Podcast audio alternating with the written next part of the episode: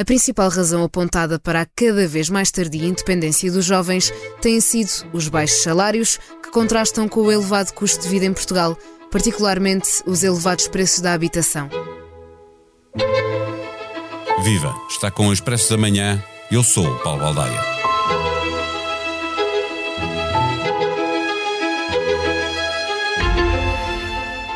O governo português escreveu à Comissão Europeia dando conta das prioridades que o país gostaria de ver assumidas no plano comunitário e, em destaque, aparece a habitação. Citado pelo Expresso, o secretário de Estado dos Assuntos Europeus, Tiago Antunes, garante que não se trata de passar para Bruxelas a responsabilidade de encontrar uma solução, alegando, no entanto, que o problema afeta outros Estados-membros. É geral, de facto, e em muitos países onde há uma grande percentagem de casas arrendadas, como na Alemanha, por exemplo, os governos estão a limitar o aumento das rendas.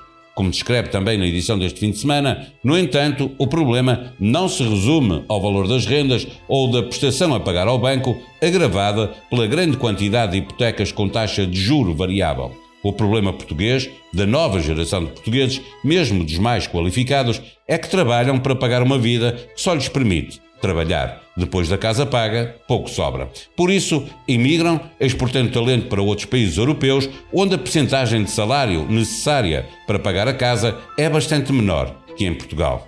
Se a vida é difícil à saída da universidade, não é muito melhor à entrada. Noutro texto, é dado conta da dificuldade que tem um estudante universitário para encontrar um quarto a preços comportáveis em qualquer zona do país. Neste episódio, conversamos com duas jornalistas do Expresso que esta semana apresentam trabalhos que de alguma forma estão relacionados com a habitação em Portugal. O Expresso da Manhã tem o patrocínio do BPI. O portal BPI Apoios Públicos é o novo portal de consulta de informação para apoiar os investimentos da sua empresa. BPI, tudo sobre apoios públicos para a sua empresa.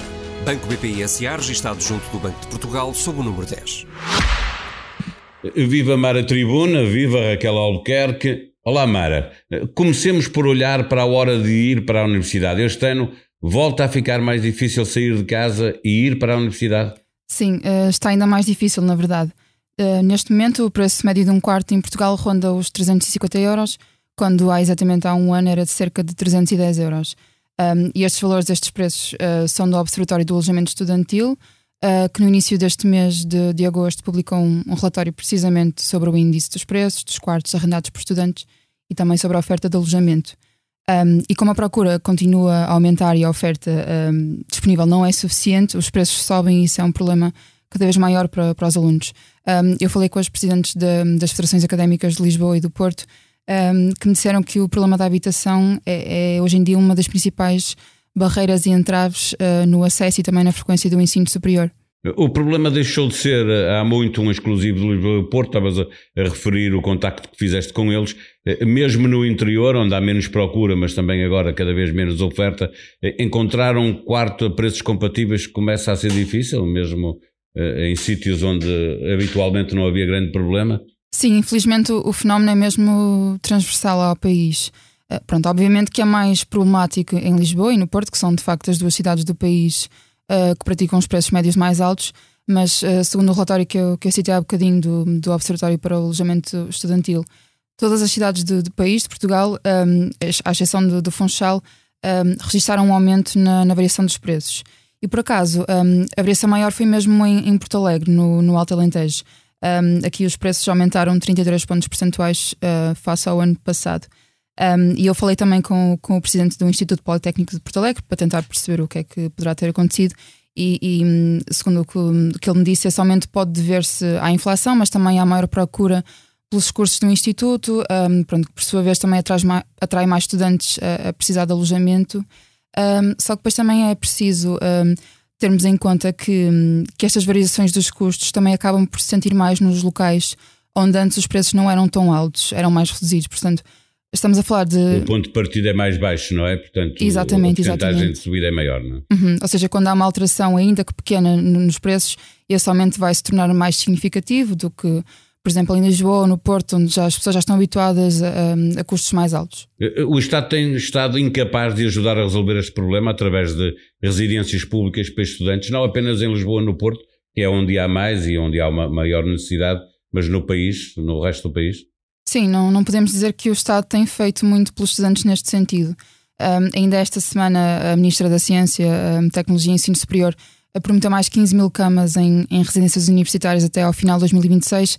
Um, só que o governo já fez uma, uma promessa semelhante entre 2019 e 2022 criar mais 12 mil camas e, e, nunca cumpriu. Mas pronto, esperemos que desta vez seja diferente porque a rede pública de, de residências universitárias está mesmo a, a ficar cada vez mais escassa e, e, já não consegue dar resposta às, às, necessidades dos estudantes. Estamos a entrar na universidade, mas vamos dar um salto já para a saída, porque há uma grande dificuldade em encontrar um quarto na hora de ir para a universidade enquanto está ainda dependente dos pais, mas as coisas não parecem melhorar muito quando se sai da universidade e se pretende sair da casa dos pais vivendo com o ordenado que se paga a um trabalhador especializado. Olá Raquel, eh, em Portugal é cada vez mais difícil pagar a, a, habitação, seja uma renda ou a hipoteca, que não para de aumentar, com os ordenados que se mantêm baixo, eh, mesmo em profissões que é suposto que se ganhe um pouquinho mais.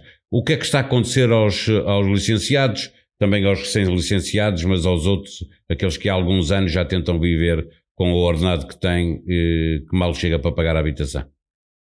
É, então, na verdade, o que está a acontecer, que é um bocadinho à população em geral, mas falando aqui dos qualificados, o que está a acontecer é que é que estão a começar a viver cada vez mais próximo do limite, ou seja, sem que, sem que lhes sobre dinheiro ao final do mês.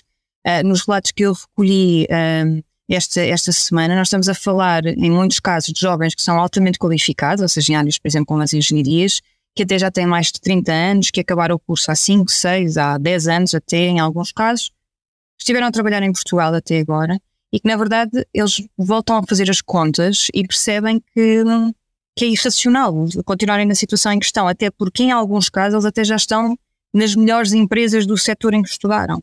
Ora, o que acontece é que, se alguns deles, nas suas áreas, têm propostas de trabalho fora de Portugal que lhes oferecem salários, às vezes para fazer exatamente o mesmo que faziam cá, mas esses salários são três vezes acima do que eles tinham, que em muitos casos estamos a falar 1.200, 1.100 euros, eh, torna-se difícil não aceitar. E, portanto, o que se Ou deve... seja, quem vai para o centro da Europa, eh, a primeira diferença que nota é que depois de pagar a casa sobra muito mais dinheiro para viver a vida, é isso? É isso mesmo, é, é isso mesmo. Ou seja, eu, algumas das pessoas com quem eu falei, porque eu falei com cerca de 10 portugueses que saíram nos últimos anos, o que eles dizem é que ganhavam cá 1.100, 1.200 ou 1.300 euros limpos, que tiveram ofertas de 3.000 e em alguns casos acima disso, 4.500 na Noruega ou 7.000 na Suíça, e isto é, são casos, não, não são necessariamente os extremos, e que, portanto, mesmo que estes países tenham um custo de vida superior ao que existe em Portugal, rendas mais altas, preços de casas mais altos, supermercados ou restaurantes, não são o triplo. Ou seja, depois de pagarem o básico de casa e despesas, o que lhes sobra é muito mais, permitindo viver uma vida mais desafogada do que a que tinham cá e até poupar se for caso disto. No trabalho que, que, publica, são dois trabalhos que se publicam este fim de semana no, no Expresso, o da Mara e o teu. Eh, eh, tu falas de eh, começar a haver sinais de empresas de que a habitação também contribui para o problema de não retenção de talento e, portanto, procurar soluções para esse, para esse problema. Como é que procuram resolver? O que é que estão a fazer? Bom, eh, há sinais de facto que as empresas estão a tentar criar alternativas ou componentes que, que na, na verdade componham um bocadinho além e vão um bocadinho além do salário. Eu para este trabalho falei com o bastonário da Ordem dos Engenheiros, que no fundo manifesta a preocupação precisamente com esta diáspora contínua e com a perda que isso significa para o país. Ele próprio dá conta que as empresas sentem dificuldades em reter os trabalhadores e que já há algumas que estão a dar algum tipo de apoio ao alojamento, seja através de um complemento do salário, ou seja, dando-os algum tipo de habitação que estas empresas possam eventualmente ter e disponibilizar aos trabalhadores. Nestes casos, se calhar até um bocadinho mais fora dos centros urbanos, ou seja, empresas que tenham centros de operação noutras zonas do país, consigam deslocar para lá alguns trabalhadores e que de alguma forma também lhes possam dar algum incentivo, algum apoio ao alojamento. Isso é o que já se faz muitas vezes com os expatriados, não é? Quando são colocados num determinado local para cumprir uh, um, um, serviço qualquer durante algum tempo, uh, mas havendo já algumas empresas que se procuram diferenciar, por exemplo, oferecendo seguros de saúde aos trabalhadores ou infantários para os filhos, ajudar a resolver o problema da habitação eh, pode vir a ser, fazer parte deste pacote de diferenciação entre empresas na competição pelos trabalhadores mais talentosos? Eu acho que juntando todas estas peças, eu parece-me que sim. Claro que isto requer um enquadramento e uma discussão sobre como, como o fazer. Eu falei com algumas empresas de recursos humanos um bocadinho para tentar perceber se isto já é visível e o que me passam é que não é ainda muito uma prática muito frequente, já acontece ainda pouco, mas há casos de pessoas que dentro de Portugal, portanto portugueses ou não, mas no caso aqui falando portugueses, que sejam deslocados para outras zonas do país e a quem seja dado um, um apoio para essa deslocação, mas que é um caminho eventualmente interessante. Eu falei também para este artigo com, um economista, com o professor João Sergeira da Universidade do Minho, uh, que diz que este caminho de facto é um caminho possível, este tipo de apoio, tal como em tempos existiam ou existiram uh, outro tipo de apoios, um bocadinho já quase a empresa a funcionar um bocadinho como proteção social do trabalhador, neste caso também para o próprio interesse da empresa que precisa de reter estas pessoas. Portanto, parece-me, juntando estas peças, pelo menos parece-me que sim, poderá ser eventualmente esse o caminho, ainda que tenha que ser obviamente discutido e estudado, imagino. O problema da habitação refletido na edição do Expresso deste fim de semana. Obrigado, Mara Tribuna. Obrigado, Raquel Albuquerque. Sobre este tema, com certeza, voltaremos a falar.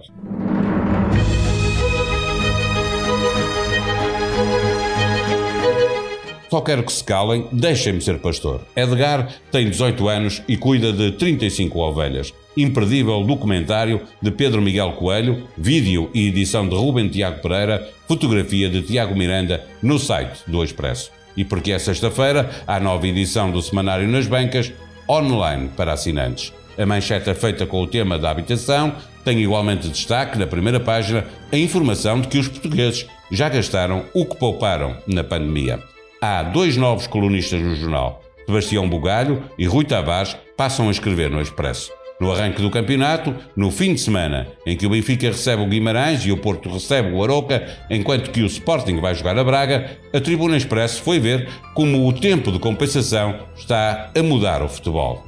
A sonoplastia deste episódio foi de Salomé Rita. Vamos voltar na segunda-feira. Até lá, tenham um bom dia, um bom fim de semana.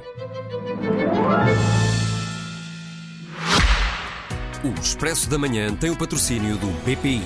O portal BPI Apoios Públicos é o novo portal de consulta de informação para apoiar os investimentos da sua empresa. BPI, tudo sobre apoios públicos para a sua empresa.